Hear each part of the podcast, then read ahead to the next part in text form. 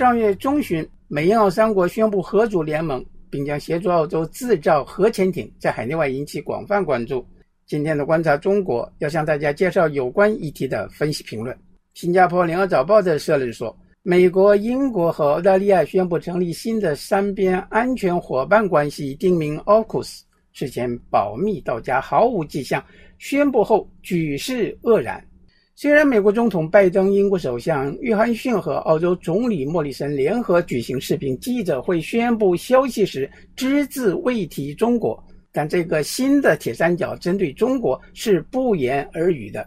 中国立即强烈反应，指有关安排将破坏区域和平。近年来，中国经济的崛起以及军事力量的迅速增强，显然已使很多国家感受到不同程度的威胁。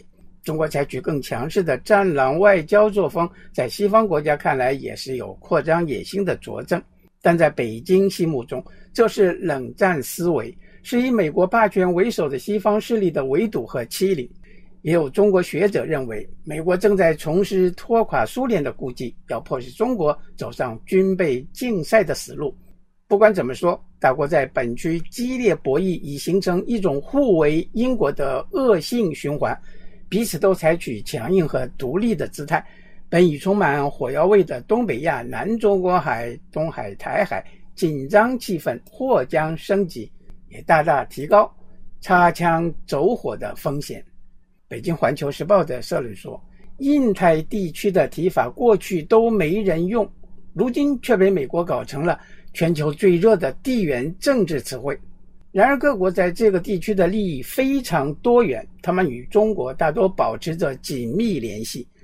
美国在这里折腾了几年，假大空的东西搞了不少，真实收益很有限。比如，它无法让区域内国家减少与中国的经贸联系，无法让那些国家依仗华盛顿支持在军事上对抗中国。短短几年时间。美国在印太地区已经搞出两个多边联盟或类联盟机制——奥库斯和四方机制。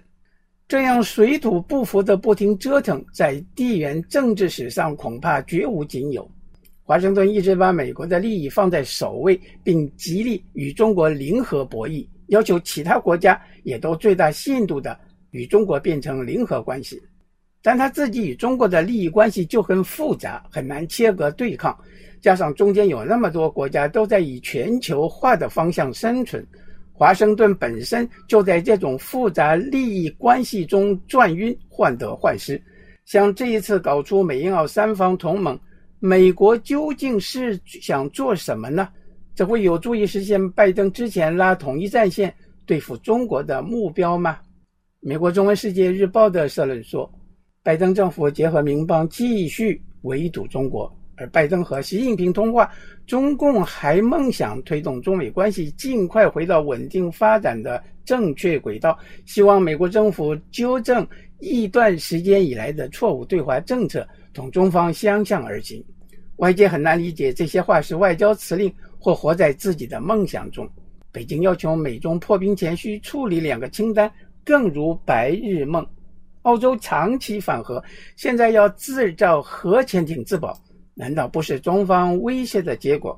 自澳洲政府对新冠病毒溯源表态后，成为北京报复对象。之前，中共在南海造岛扩军，让澳洲、菲律宾、越南等国家纷纷倒向美国。而中共鹰派《环球时报》直指澳洲最可能成为中国为反击遏制而杀一儆百的目标。第一批在南海丧命的西方士兵，最可能就是澳大利亚人。这种论调只会强化各国结盟抗中。以上是法国国际广播电台特约记者张文忠在香港为您报道。